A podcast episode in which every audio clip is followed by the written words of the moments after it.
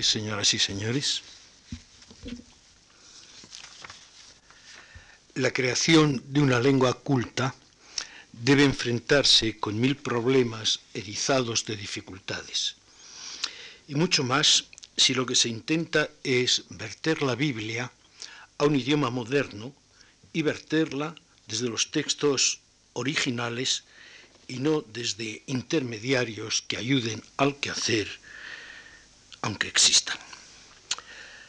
Lenguas de carácter en nada semejante, con un vocabulario de muy difícil correspondencia, sin existir la arqueología, con una filología más que rudimentaria, carente de los conocimientos históricos que poseemos, etc., ¿pensamos alguna vez en la gran aventura intelectual que esto significa? Y en los logros que se consiguieron hace casi 800 años. Porque lo que sorprende es el valor de aquellos sabios y la audacia con que resolvieron los problemas. Fueron elaborando una lengua según las exigencias que requería el texto y adaptaron el hebreo o revisaron su latín o reacomodaron el romance. Y entonces esa lengua culta resultó estar transida de cultismos y a la vez de términos populares que sólo en ella existieron y que sin embargo están modelados como otras muchas voces patrimoniales. Y no terminan aquí las zozobras que asaltaron a tales eruditos, sino que además tuvieron que afrontar las dificultades inherentes a su propia fe. Porque los cristianos podían desentenderse de lo que los judíos interpretaran. Ellos poseían una verdad revelada, pero los hebreos tenían que salvar su propia verdad, sin que la modificaran los tamices de la nueva religiosidad. Y esto nos lleva a la creación de una lengua sacralizada, que poco o nada tiene que ver con la lengua coloquial y que como un fósil durará siglos y siglos hasta nuestros días. Esa lengua falsa, hecha para traducir, recreación de voces que pudieron haber existido pero que nunca existieron, lengua que nunca se habló, es el ladino. En torno a Alfonso el Sabio se desarrolla una actividad traductora que dio los mejores frutos. El rey necesitaba fuentes documentales para atestiguar los hechos que incorporaba a la gran y general historia, y la Biblia le vino a ser el paradigma que podía utilizar, y acaso el único, en muchos casos. No extraña que de su tiempo nos hayan llegado diversas tentativas y que hoy contemos con una serie de textos de singular valor. En 1927 se publicó en Buenos Aires un Pentateuco por Américo Castro, Ángel Batistesa y Agustín Millares Carlo, que es importantísimo para nuestra historia cultural, aunque creo que no siempre ha sido bien aprovechado. Sus editores señalan que de los tres manuscritos que utilizan para el Pentateuco, solo el IJ3 representa la prosa hebraizante tan difundida por la Biblia de Ferrara y es el único que sigue el texto hebreo, es decir, es casi 300 años anterior a la Biblia de Ferrara. A esto pues nos vamos a referir. El Pentateuco se copió a finales del siglo XV, pero en la disposición de los libros sigue fielmente la tradición hebraica y su lenguaje es el más correcto, interesante y arcaico de los manuscritos de este tipo que se conservan en la biblioteca del Escorial.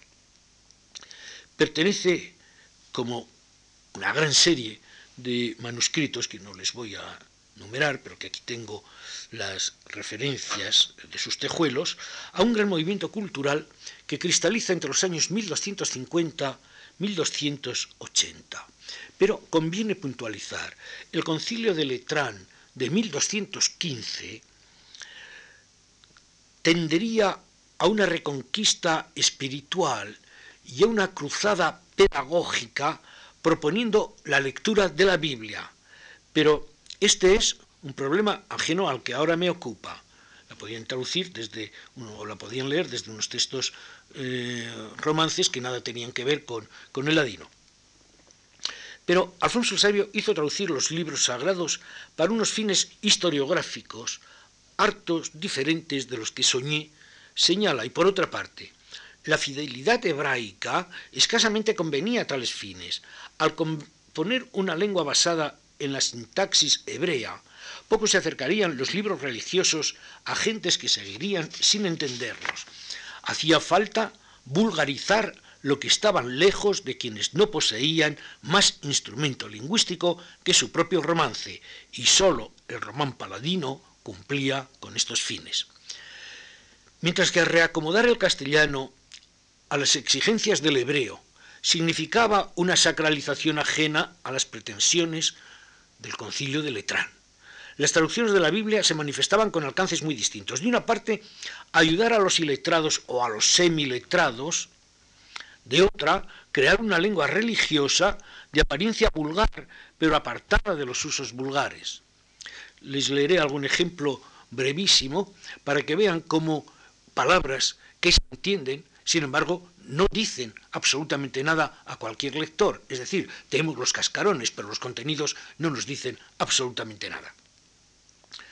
De ahí que para el primer fin, es decir, ayudar a los iletrados, bastara con una versión romanceada de cualquier texto bíblico. normalmente se empleó la itala o la vulgata.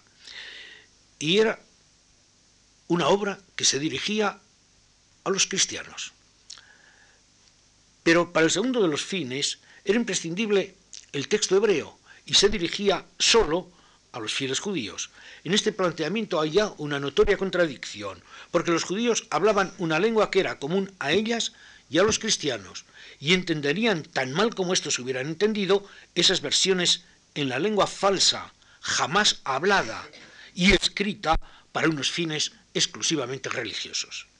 La incoherencia entre esta lengua sacralizada y los principios divulgadores que se proponía suscitaría en el siglo XVI la repulsa de algunos sabios opuestos al menester ferrarense, es decir, a través de la Biblia de Ferrara, que alcanzaría su culminación en el siglo XVIII, pero aun tan lejos de sus orígenes, ese español hebraizado superó lo que le era hostil desde la lógica y la lingüística y llegó a nuestros propios días, en que continúan rezándose los textos ladinos sin entender lo que dicen. Pero es necesario que regresemos a nuestro punto de partida. Hay pluralidad de versiones bíblicas españolas en el siglo XIII y presentan aspectos lingüísticos muy dispares. Los que traduzcan las redacciones latinas serán distintos de los que viertan desde la verdad hebraica y su lengua será la de la época en la que la traducción se haya realizado, es decir, una versión de partes de la Biblia del siglo XIII tendrá la lengua del siglo XIII, el XIV, la del XIV, la del XV, la del XV. Por el contrario, las llamadas traducciones verbo a verbo, es decir, palabra por palabra, presentarán un estado fósil, por cuanto no tratan de identificarse con ninguna realidad lingüística determinada, sino que, dado un concepto A, su correspondiente B en la lengua vulgar. Pero claro, hablar de A y B no es plantear ningún o no es solucionar ningún problema, es dejar las cosas totalmente en el aire, porque A y B, ¿qué es lo que quieren decir? Una palabra tan corriente para nosotros como serafín, pues no es lo mismo en hebreo que en, que en romance. Es decir, el serafín tenía que ver con los seres alados que los templos babilónicos estaban situados en la puerta, a la entrada de los templos de los palacios. Es decir, pretender que el serafín de nuestros textos sea el serafín del hebreo, pues es situarnos en un plano absolutamente eh, inconexo. O bien significaba el, el ángel del fuego. Y entonces nada, nada tiene que ver entre lo que se contaba y lo que se traducía. A es igual a B, sí, pero debajo de a y B subyacen unos contenidos que no se pueden explicar si no se sabe mucho hebreo desde el español o no se sabe mucho español desde el hebreo. La lengua religiosa, por ser lengua religiosa, permanecía estable. Un sabio hebreo diría que desde los tiempos de Moisés hasta sus días en el siglo XV, la Biblia hebraica no se mudó ni una sola jota, por más que los cautiverios hubieran menoscabado la ciencia de Israel. Esta lengua sacralizada, no hablada, sino escrita, y con una literatura, que tuvo un glorioso esplendor, es, insisto, ladino. La historia externa de la palabra ladino no ofrece ningún problema. Las cuestiones enmarañan en el mundo de los significados. Ya Ditch, en el primero de los más solventes diccionarios de las lenguas románicas, había señalado que el ladino era la lengua latina, que era el conocimiento de saberes, en francés se dice está al cabo de su latín. Eh, tenía un valor disfemístico, sabe mucho latín, para decir que alguien es muy astuto, eh, o lengua latina, como en provenzal habla en su latín. Eh, no voy a decirles ya lo que aparece en el diccionario de Mayor Luis, que porque las cosas se enmarañan y se alargan, pero basta con estos conceptos que yo les he dado para que veamos cómo la palabra latinus, convertida en ladino, era una palabra que tenía ya una complejidad semántica que acaso no nos imaginábamos.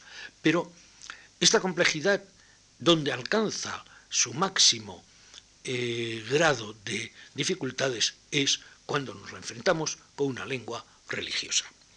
El adjetivo latino evolucionó efectivamente a ladino, es la evolución normal del castellano. Pero ya en el vocabulario eclesiástico de Fernández de Santaella de 1499 hay algún texto, al parecer claro, dice así, eh, Virgilio, Kento Kentonis, en el acusativo del plural, ladino, Virgilio, centones. Dicho sea un poema o compilación de ciertos versos de Virgilio. Las más correctas Biblias tienen Belfegor de Bel y Fegor, que era nombre de un monte donde tenía aquel ídolo, el cual llamaron los ladinos Priapo. Oleum olei. En nuestro vulgar tomado del arábigo se dice aceite.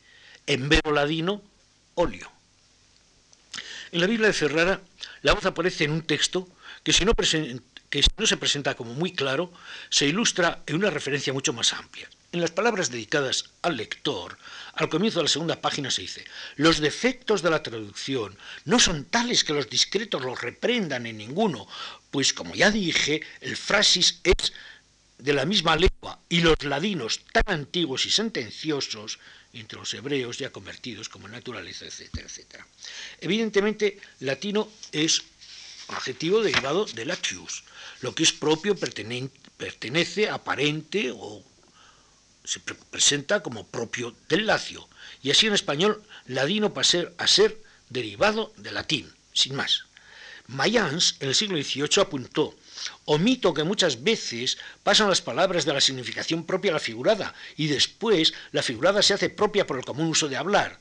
De latino se dijo ladino, guardando la propia significación. Veremos como esta propia significación no es tal, ¿verdad? Ladino entre nosotros puede ser astuto, ladino entre nosotros puede ser el que habla una lengua que no sea la propia, ladino puede ser efectivamente el que sabe latín. Ladino puede ser el que ha ignorado su lengua y se ha incorporado al castellano. Es decir, nada de esto es tan fácil como los autores. Hay grandes zonas de América donde a los indios que no hablan la lengua indígena y hablan solo español se les dice los ladinos. Es lógico que el valor del adjetivo se mantuviera en pluralidad de acepciones, de donde nada extraño resulta que significara concretamente letras o caracteres latinos en la escritura, que se oponían a otros no latinos, los arábigos, que eran tan frecuentes en la España medieval. Desde Alfonso el Sabio hay documentación de tal uso que dura en los tratadistas de paleografía del siglo XVIII. Valgan dos ejemplos. Hallaron un paño en que estaban escritas letras ladinas, es decir, letras del alfabeto latino. Esta escritura se otorgó en lengua árabe en lo de abril con una firma en ladino, esto es, letra latina. Que este latino pasara a ser castellano, español, no solo tiene nada de particular, sino que es lógico, pero más tarde se tuvo que especificar para que ladino español quedara suficientemente clara y para que español o castellano no rompieran la sutura que les unía a ladino. De ahí salieron ladino castellano o ladino español, de los que me ocuparé luego y que no son más que una pura redundancia. El término ladino como judeo español aunque no generalizado, se ha extendido modernamente. Creo que no antes de 1940.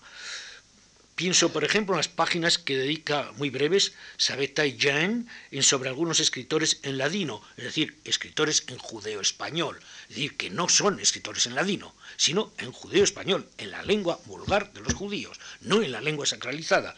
Y Samuel Levy escribe un libro sobre la resurrección del ladino, que es la resurrección del judeo-español, lengua coloquial, familiar, hablada y no lengua sacralizada. La documentación antigua acredita que el ladino es lisa y llanamente la lengua en que se escribían los textos religiosos. Amado Alonso apostillaba que en caracteres rashi, pero esta explicación es inexacta. Ladino tiene que ver solo con la lengua y no con la forma de escribirla, con caracteres cuadrados o no cuadrados. Por otra parte, la Biblia de Constantinopla de 1547 tiene transcrito en español en caracteres cuadrados, pero no es rashi. Que ese ladino es español no ofrece la menor duda, y su interés para nuestra lengua ya ha sido suficientemente ponderado. Pero quiero señalar un hecho básico que es fundamental. El ladino no ha sido nunca una lengua hablada, sino la traducción verbo a verbo del hebreo o del arameo al español de textos bíblicos o de oraciones rituales. Me voy a permitir ejemplificar con un texto del que disponemos de la versión en la lengua sacralizada, que es el ladino, y la traducción que hizo un judío español, Isaac Caballero, en la lengua de la época, por más que la manifestara en unas arcaicas coplas de Juan de Mena. Mi colega de Nueva York, Herman Prince Salomon, rescató para la literatura ladina un hermosísimo himno, el que comienza Kel Berué, el más característico de la literatura sefardí. Desde los más viejos libros de rezos, Lisboa 1484, Venecia 1522, hasta muchos de los más recientes, tiene un puesto de honor entre los bakashot o himnos de súplica. Lo curioso es que la inicial de cada estancia permite reconstruir el acróstico Shelomon, esto ha dado pie para identificar el autor. Pero la irregularidad de los versos hizo creer a Samuel David Luzzatto, el gran investigador de la liturgia italiana, que se trataba de la obra de un poeta provenzal o italiano. Investigadores más recientes, Charles Davison, Fielik, Sherman, llegaron a la convicción de que pertenecía a Salomón Im Gavirol. Sea o no suyo, lo que interesa ahora es su enorme difusión. Colocado al comienzo de los servicios religiosos del sábado, fue traducido a multitud de lenguas y en español tenemos las versiones de Ferrara y de Venecia de 1552. La primera figura en el libro de oraciones de todo el año, traducido del hebraico de verbo a verbo, por cuanto los impresos hasta aquí están errados. Y al parecer es una creación original y no basada en ninguna hipotética versión previa en español. Las versiones de 1552 están dentro de la traducción de la Biblia ferrarense y tienen una fuente común. Interesa señalar que la edición veneciana está en la ordenanza de las ordenaciones del CEDAR, del mes hebraico y vulgar español, que fue compilado por Ribi Ishak, hijo de don Semto Caballero, y nada tiene que ver con la versión de Ferrara. Esta, la de Ferrara pertenece a la tradición ladina, la otra a una recreación literaria muy libre. Bastará con aducir dos brevísimas muestras. En Ferrara se puede leer la estrofa segunda adaptada así. Treinta y dos carreras tu sendero, y todo entendien su secreto recontana tu grandeza, y ellas conocerán que el todo tuyo, y tú el dio el rey único. Corazones en su pensar, mucho edificado, fallan todas ser afueras de ti demudado, por cuenta, por peso del todo contado, todas ellas fueron dadas de pastor uno. Este texto, que como tantos y tantos, la inmensa mayoría de los textos ladinos no son comprensibles para unas entendederas de un hispanohablante, fueron traducidos por Isaac Caballero de esta manera.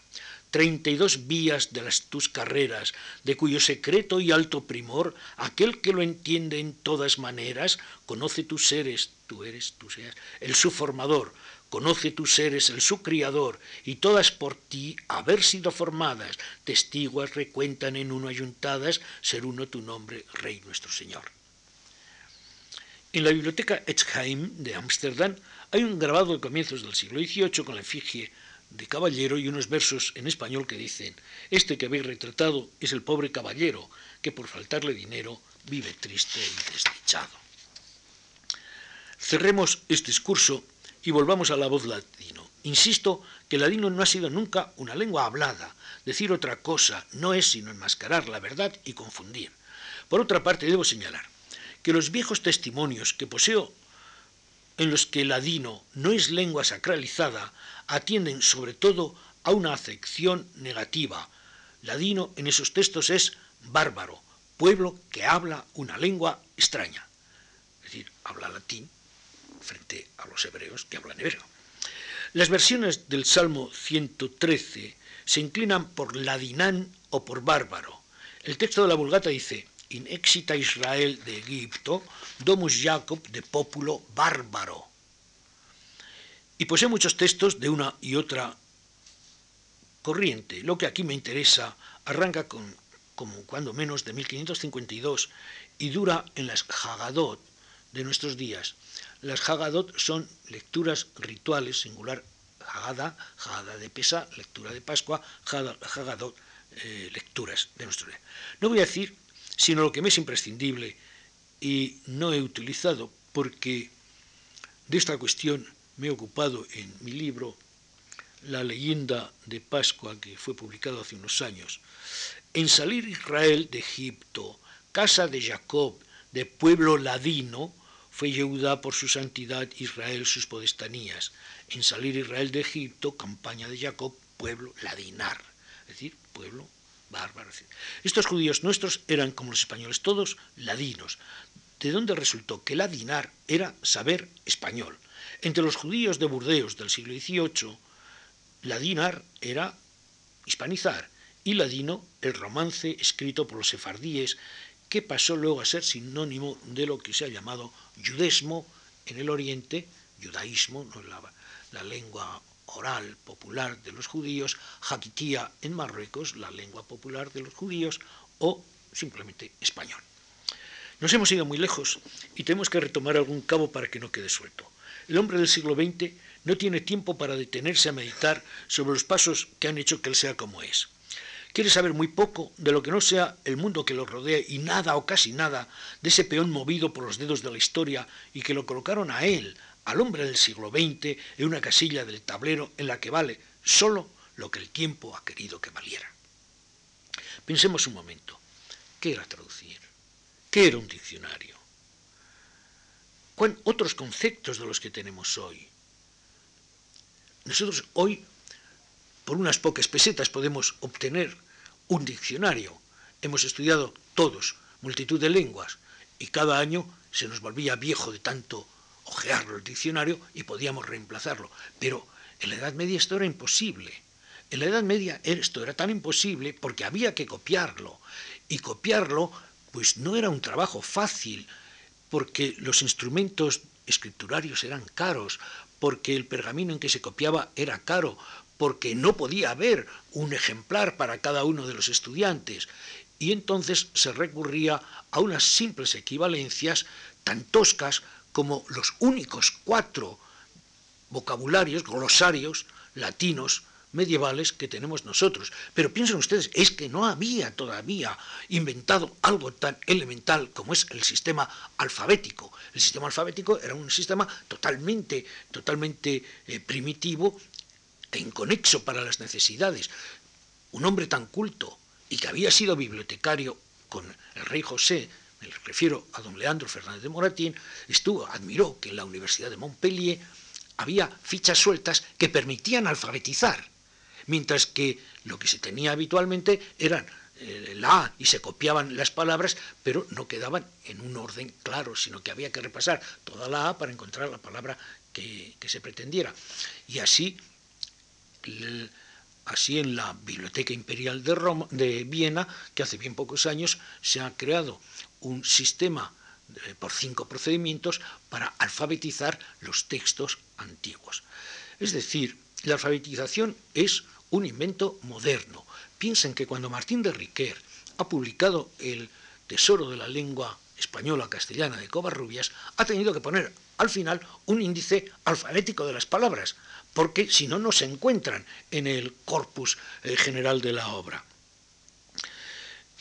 Era pues difícil eh, la creación de un diccionario, la posesión de este diccionario, la utilización de este diccionario, pero es que además estos diccionarios obedecían a criterios muy heterogéneos, estudiando textos de apariencia tan baladí como las glosas emilianenses o las, o las silenses, lo que nos encontramos es que las equivalencias que allí se dan de los términos latinos poco corrientes o clásicos, etcétera, no eran equivalencias españolas, sino que eran equivalencias de un saber europeo que se trasladaba, pero que no era el español, según acabamos de demostrar en la edición de la primera de las glosas emilianenses y silenses con los manuscritos originarios.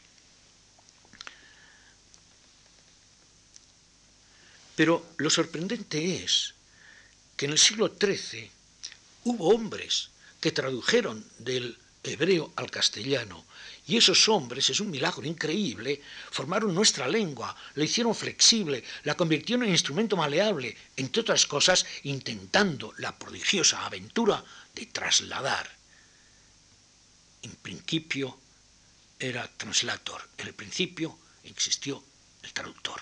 Y sin el traductor no habría ninguna lengua de cultura. Sin el traductor nosotros no habríamos pasado de una edad todavía cavernaria. Tradujeron del hebreo y otros siglos, muchos siglos después, un rabino de la Alcarria tentó de nuevo la hazaña. Sabemos cuánto necesitamos en este momento. Se llamó Moshe Arrayel de Guadalajara. Su Biblia, bellísima, se acabó en Maqueda el 14 de abril de 1422. Sabemos también que un noble español, el duque de Berwick y Alba, la editó para ingresar en una sociedad de bibliófilos ingleses en la que para pertenecer a ella cada uno de los miembros imprimía un libro difícil.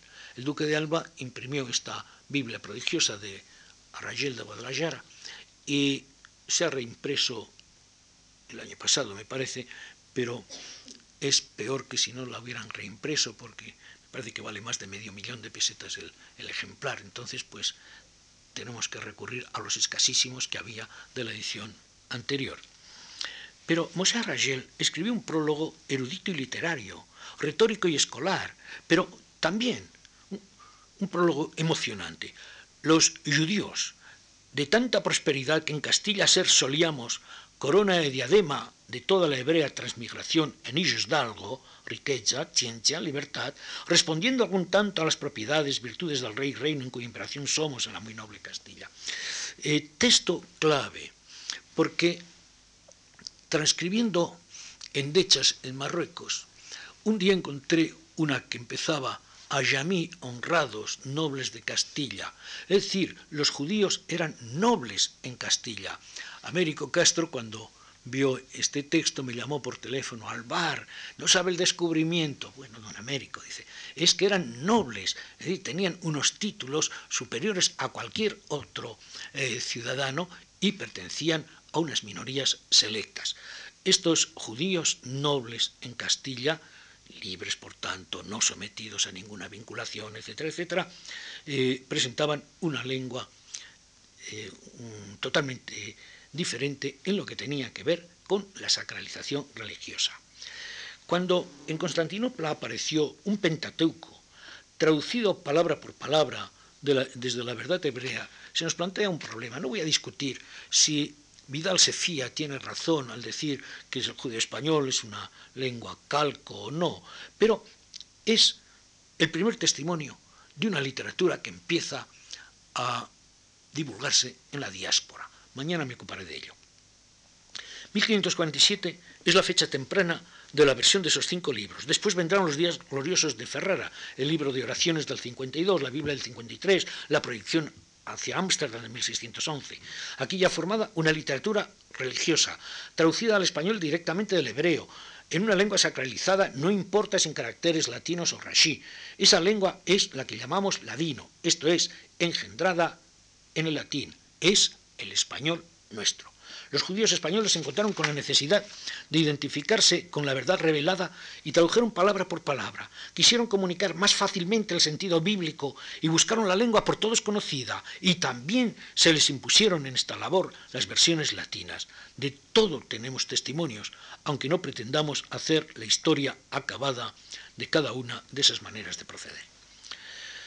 Al primero de los recursos señalados es al que me refiero al pensar que en las prensas de Yom Tov Actías vio la luz en Ferrara el año 5312 de la creación, o sea, 1552 de nuestra era, una obra que se llamó Libro de Oraciones, verdadera joya bibliográfica en cuya portada se lee, traducido del hebreo de verbo a verbo de antiguos ejemplares. Esos impresos, al parecer, no se refieren a presuntos textos romances, sino a las propias Biblias hebreas, según probó Solomón contra Cecil Roth. Sin embargo, sí se refieren a dos hechos que en este momento nos atañen. Traducir verbo por verbo y errores anteriores. La primera formulación es la que siguen los autores de Ferrara en su memorable edición de 1553. Biblia en lengua española traducida palabra por palabra de la verdad hebraica. Y el criterio se mantendrá en la constelación de impresiones que dependen de ella. La más antigua data de 1611 y se publicó en Ámsterdam. En el ejemplar del Museo Británico de Londres, el único conocido, se repiten las palabras de 1553 y otro tanto ocurre con la edición de Ámsterdam de 1630. En este momento creo necesario que nos planteemos los problemas que aparecen en la Biblia de Ferrara y las soluciones, todos los parciales que se quieran, que hasta este momento se han querido encontrar. El año 1992 se publicó en Madrid una edición facsimilar de la Biblia Ferrara. No voy a entrar en algunas cuestiones que la reproducción excelente nos plantea, sino en un motivo que nos resulta altamente curioso. La Biblia de Ferrara es un libro capital, es la obra más importante de la literatura ladina. Pues bien, los editores de hace dos años no han tenido otra ocurrencia que poner una veintena de prologuillos de dos páginas en los que participan unos sabios y eruditos suficientemente conocidos y otros suficientemente ignorados. Pero lo que ocurre es que nadie nos dice nada. Nadie nos dice nada porque en dos páginas no se puede decir absolutamente nada, con lo que una edición excelente tiene unos prólogos absolutamente falaces. Margarita Morreale, acaso la erudita que más ha trabajado en la lengua ladina, acaba de publicar un libro en la Academia de Linchain de Roma sobre la lengua de Ferrara, en la que intenta contarnos todas aquellas cosas que no pudo contarnos en la edición matritense. Insisto en que la Biblia de Ferrara es la obra capital de la literatura ladina por una serie de motivos.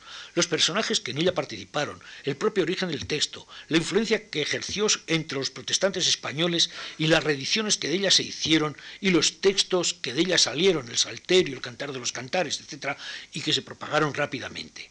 Todo ello enmarcado en una imprensa ingente, aunque el conjunto de estos informes es muy importante.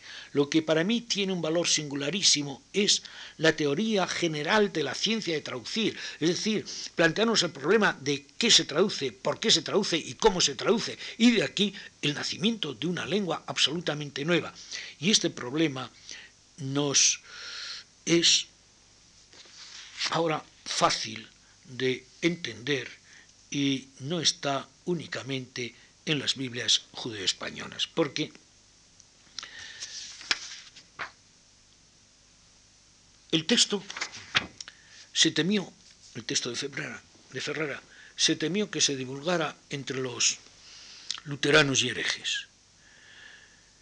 Y en efecto, entre el 18 y el 20 de febrero de 1552, tres ilustres miembros del concilio de Trento dirigieron sendas cartas al duque de Ferrara donde no funcionaba la Inquisición, manifestándole su alarma por una noticia que habían recibido según la cual en la traducción convergían los intereses de protestantes y marranos, es decir, conversos.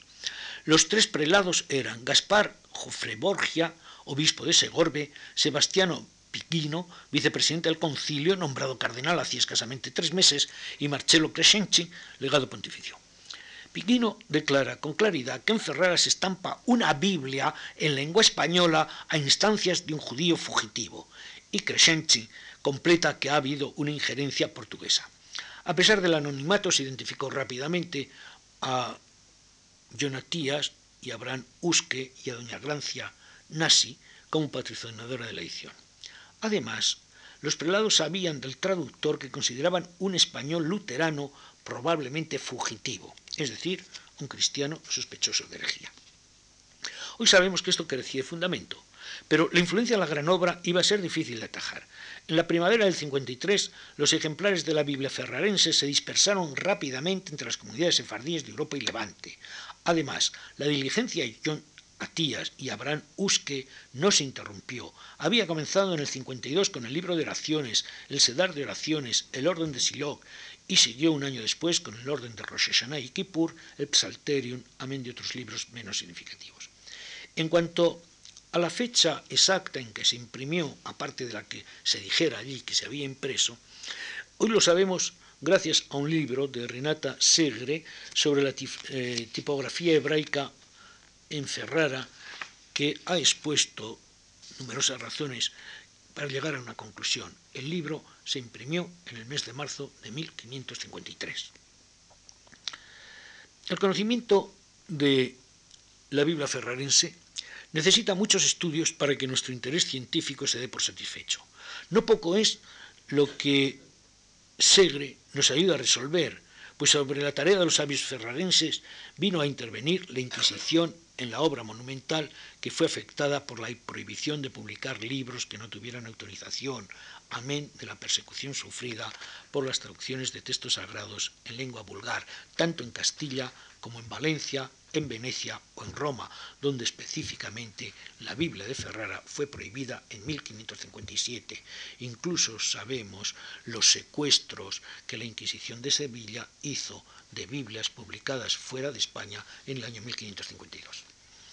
Resulta, pues,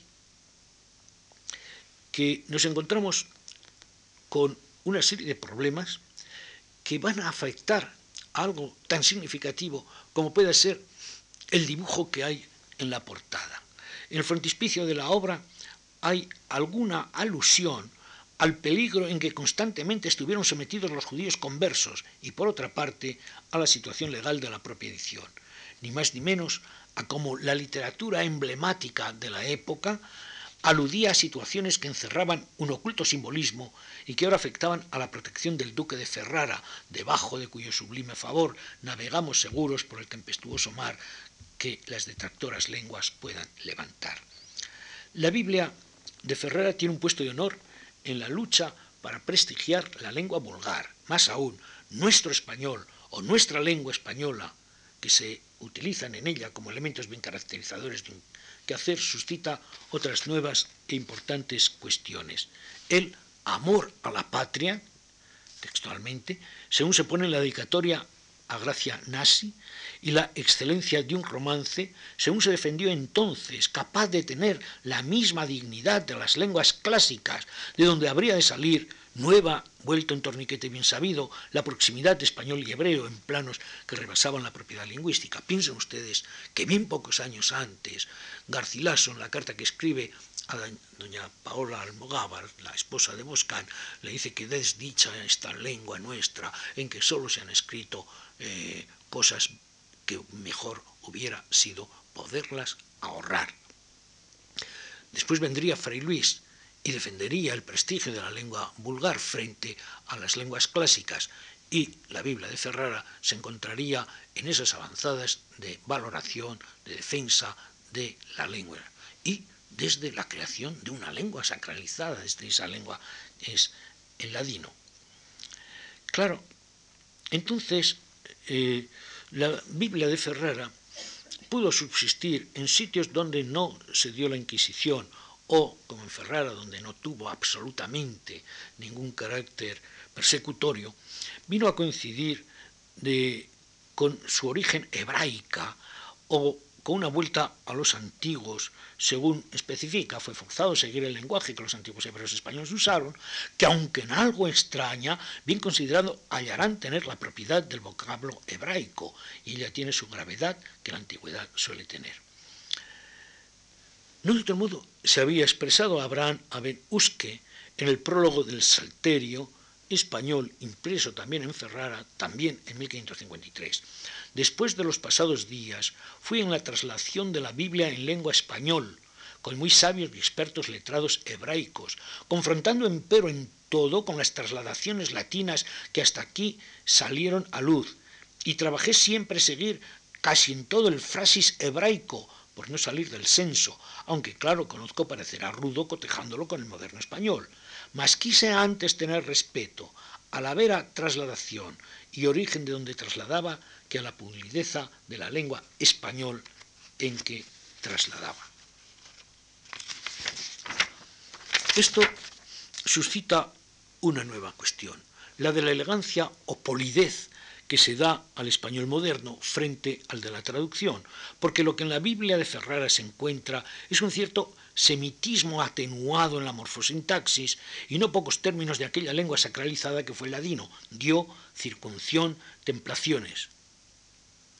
Al parecer no hay ningún texto hebraico que pueda considerarse antecedente del ferrarense, antes bien parece como si en algún momento hubiera una vulgata ladina subyacente, pues en la Biblia de Ferrara, traducción, podría corresponderse con la transformación de un texto antiguo, según señaló Sachs, al ver cómo esta versión presentaba en ocasiones una antigüedad mayor que las versiones medievales que entonces se conocían. Sabemos de algunas de estas traducciones previas, aunque no las hemos encontrado, pero bien puede valernos el testimonio de Fray Pedro de Valencia. Además de estas librerías, he tenido noticia de otras muchas, y de Biblias con glosas, y otros libros muy curiosos en romance, o este otro de don Luis de Guzmán, gran maestre de la Orden de Calatrava. Las Biblias, que hoy son falladas, el subromance es muy corrupto. Y por último, en 1478, los judíos aragoneses firmaron con Pablo Urus impresor de Constanza un contrato para que les imprimiera en dos años 79 libros religiosos en romance. Los problemas se engraciman y no acaban, pero en algunos en algún punto tendremos que terminar estos comentarios, pero no quisiera acabar sin tener en cuenta algo que me parece imprescindible. Es necesario distinguir entre la comprensión del traductor y la del lector, y ello obliga a nuevas elaboraciones del texto.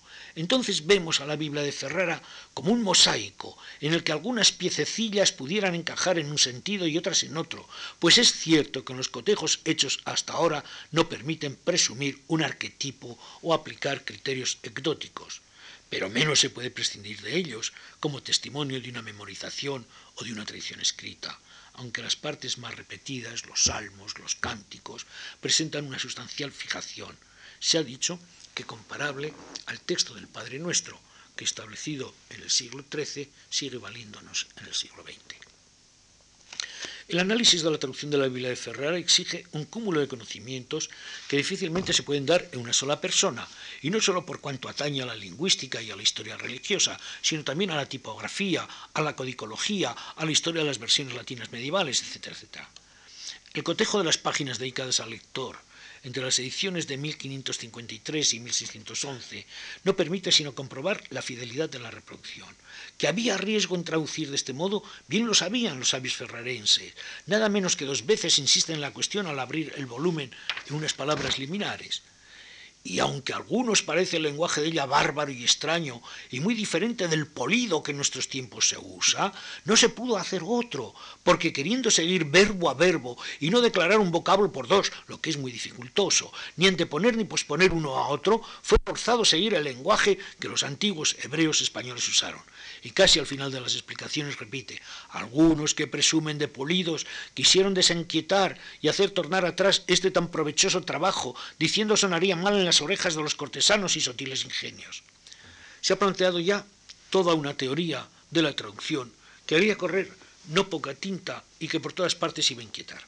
Bien lejos de esas latitudes, pero acaso no tanto de esas preocupaciones, unos clérigos españoles, en 1586, trataban de adoctrinar a los indios chipchas de la sabana de Bogotá y se les planteaban los mismos problemas. En todas las versiones bíblicas vienen su amparo. En los lugares donde no se pudiera traducir verbo por verbo lo que se les quisiera decir, se podrá traducir sentencia por sentencia, como lo han hecho muchos doctores y personas sabias, famosísimos lenguatarios, que han traducido la lengua hebrea y griega en latín infinitas obras, las cuales, en llegando al lugar donde faltan términos para traducir a la letra, dejando íntegra la sentencia, mudan la formalidad de las palabras, traduciendo con otras de equivalente significado. Pues como diría el capitán Juan de Chávez, en el mismo proceso, ninguna tradición hay de una traducción hay de una lengua en otra que lleve aquella sal y dulzura que tiene la misma lengua natural.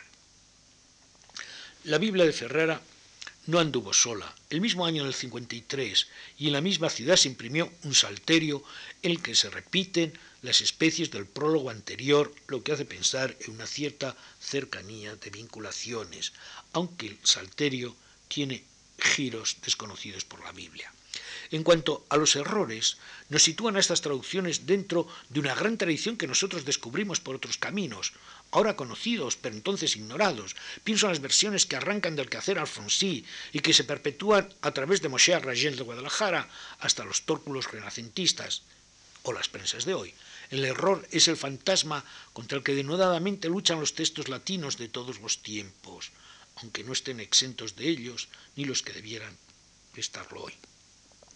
Estamos asistiendo a una tradición que intenta crear una lengua sacralizada, válida para unos fines, pero separado de los usos cotidianos. Postura que no es única, ni siquiera nueva, pero también aislados ni nuevos están los hombres que intentan llevar la palabra de Dios a las entendederas de los simples mortales. Ya en el siglo XVI, Josef Franco Serrano, profesor de lengua hebrea, atacó directamente el proceder ferrarense. Por cuanto unos tradujeron los sagrados libros en lengua española, palabra por palabra del hebreo, bueno, ustedes podrán preguntarme, ¿y por qué traducir palabra por palabra? Es, como, como se trata de una verdad revelada, las palabras no pueden ser modificadas. Es decir, A es B, pero sin modificar el contenido de A y haciendo que el contenido sea igual en B. Es decir, no modificar lo que Dios ha inspirado palabra por palabra, pensando hacer con ello más fácil la inteligencia de sus expresiones y conceptos, y los oscurecieron de manera que no es posible al profesor de los divinos estudios dar a entender por ella el real intento de la divina palabra en algunos casos, por hacer sentido diferente en extremo y opuesto tal vez a lo que exprime el hebreo. El siglo XVIII culminó el asalto. El orden de las oraciones de Rosh Hashanah y Kippur de 1740 de Isaac Nieto tal vez signifique la oposición más coherente de cuantas conozco. Creo fundamental la declaración de principios que hay en la misma portada, nuevamente traducidos conforme el genuino sentido el genuino sentido del original hebreo por estilo corriente y fácil, corriente y fácil en español. Tras estas pocas palabras, toda una teoría de la traducción en las líneas que dedica al pío y devoto lector. No puedo evitar la longitud de una cita que es necesaria a mi objeto, pero que además viene a dejar sin sentido a esa lengua religiosa a la que llamamos ladino. La referencia se sitúa dentro de una gran tradición hispánica que desde Fray Luis de León venía dignificando a la lengua vulgar, haciéndola apta para los más nobles menesteres, que tiene conciencia de la unidad lingüística del español con independencia de credos y que intuye más lejos de su tiempo algo que no han visto los escoliastas de ayer y hoy, castellano o hebreo, pero no transparencias infieles. He aquí la joya que comento. Son muy antiguas las quejas que forman casi todos sobre la versión de nuestras sagradas oraciones en la lengua castellana, y ella imputan, imputan mucho la falta de devoción. No entendemos, dicen, lo que decimos, y cómo se ha de imprimir la devoción por vía de palabras sin sentido. Está llena esa versión de palabras impropias, bárbaras, antiguas y toscas. Está en un estilo poco inteligible e indigno de implorar en él al eterno y omnipotente Dios. Si se puede reformar y darle un verdadero sentido, en las más propias palabras y más inteligibles de la lengua, porque no se ha de hacer. Hemos de venerar los hierros por antiguos, hemos de respetar la impropiedad por anciana. Si las lenguas alteran con el tiempo, enmiéndense las versiones a medida que aquellas se reforman. Si rezamos en castellano es porque ignoramos la lengua hebraica, es porque no entendemos los hebraísmos. Si la versión está llena de ellos, es hacernos rezar en castellano hebraico, que no es ni hebreo ni castellano. Y sin embargo, otros dos siglos después, el arcaísmo no había perdido vigencia.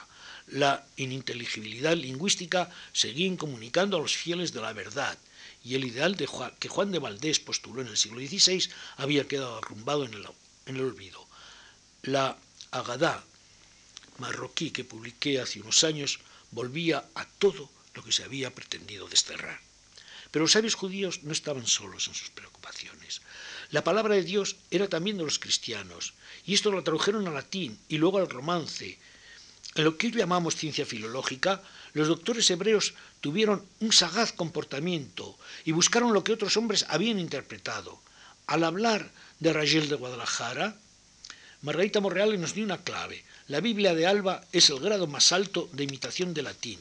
Dicha latinización se produce no sólo por el afán de acercarse a la dicción jeronimiana, sino también por la atracción que la sabiduría de los antiguos significada y moralizada ejercen los escritores del siglo XV, bien sean judíos o conversos o cristianos viejos. La semilla siguió fructificando, fácilmente lo confiesa el salterio ferrarense del 53 y más de una vez tendremos que recurrir a la vulgata para aclarar problemas de ecdótica que nos salgan al paso. Sin embargo, el ladino, a pesar de muchas razones y gracias a otras, no murió. Nuestros judíos de Marruecos, de Levante, de Grecia, de Bulgaria, de Rumanía, imprime unas cartillas para seguir las lecturas de Pascua. Son las Haggadah de Pesa.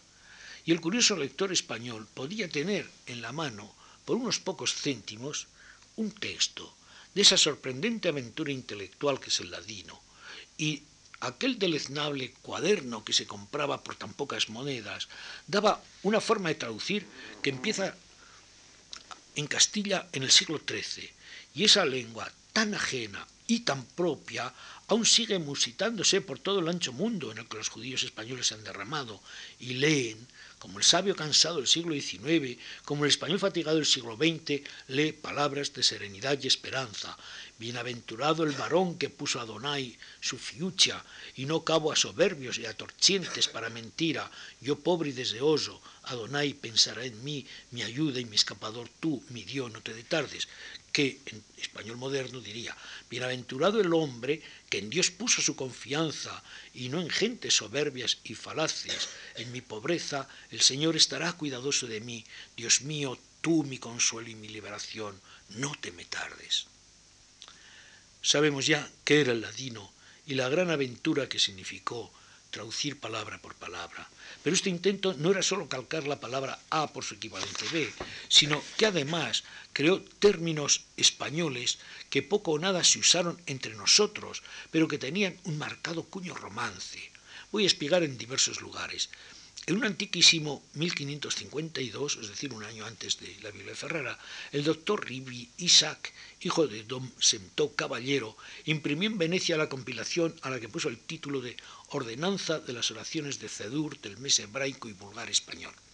Es este un libro rarísimo. Se conoce únicamente dos ejemplares, el de la Biblioteca Marciana de Venecia y el del Seminario Teológico Judío de Nueva York, que es el que yo he estudiado.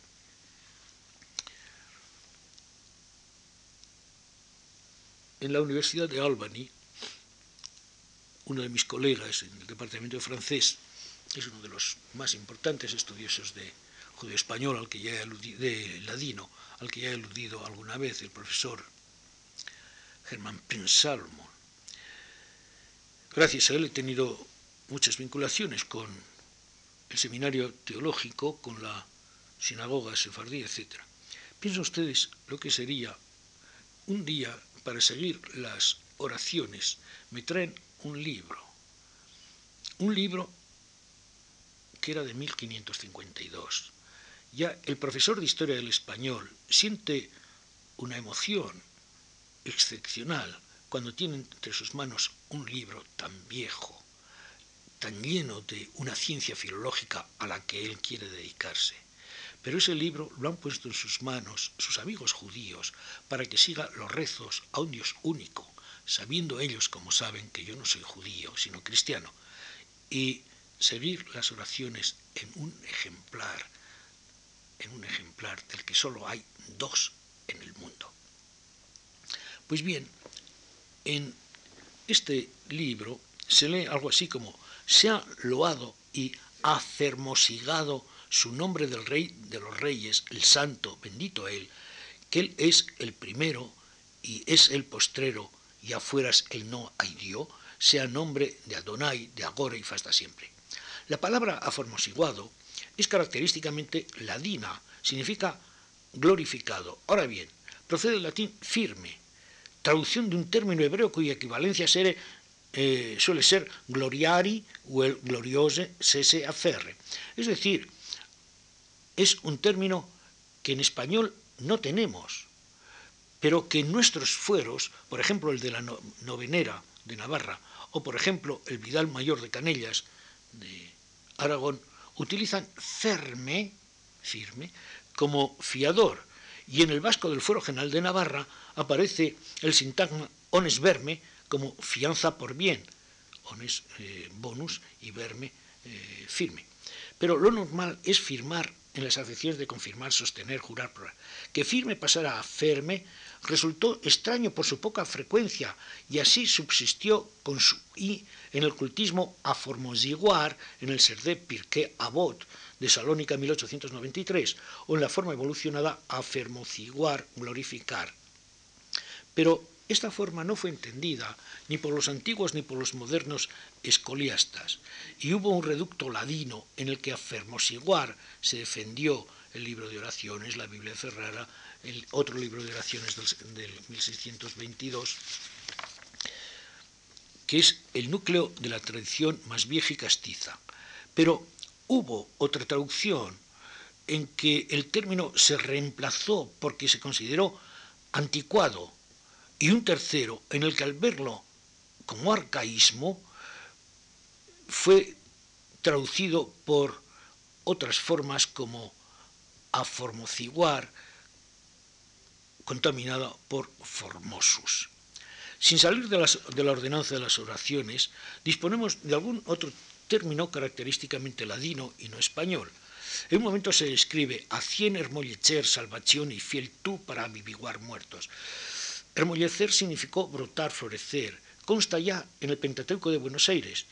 Y aunque falta en las traducciones del 14, la de Llamas, y del 15, la de Arasiel, eh, reaparece en la Biblia de Ferrara, o en el Cantar de los Cantares de 1609, o en el Cántico para el Día de Sabbath, incluido en el orden de Rosh Hashanah y Kippur, y dora todavía en la Agadá de Pesá marroquí. La fecundidad de la palabra fue muy grande, pero no en español. Durante los siglos XIV al XVI, germoglio se recogió en italiano como le prime fogliolini que spuntano del seme. Como germen no tiene derivados en español, la palabra se cruzó con otro término rural, repulare, y se creó germulare, voz culta, como conviene a una literatura de cuño religioso, y así nuestro hermoyesén, creciendo de amplia difusión desde unos versículos del Cantar de los Cantares, lo tenemos atestiguado dentro de una tradición ladina. En la tradición ladina del Cantar de los Cantares dice, viniste con afeite de afeites, pechos compuestos y tu cabello hermoyesén, y tú deseado y descubierta, que en español actual sería, viniste ungida de perfumes, con los pechos turgentes, el cabello creciéndote y tú desnuda y entregada. Que nos basten estos dos botones de muestra.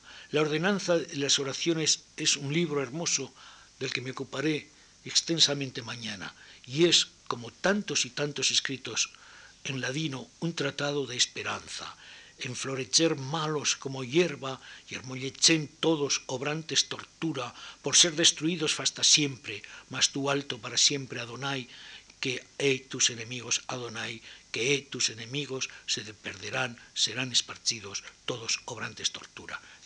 florecen los malos como la hierba y brotan todos los que torturan para ser destruidos para siempre, pero tú para siempre dominas sobre tus enemigos, tus enemigos se perderán y serán dispersados cuantos torturan. Creo que en este proceso de la traducción y la creación de una lengua sacralizada que es el ladino, se nos han planteado todos unos problemas a los que he intentado dar solución. Mañana veremos cómo esta lengua, si ustedes quieren falsa, arbitraria, sin embargo, llega a crear una literatura verdaderamente excepcional y de una validez increíble que desgraciadamente suele estar ignorada en nuestros tratados de historia literaria. Muchas gracias.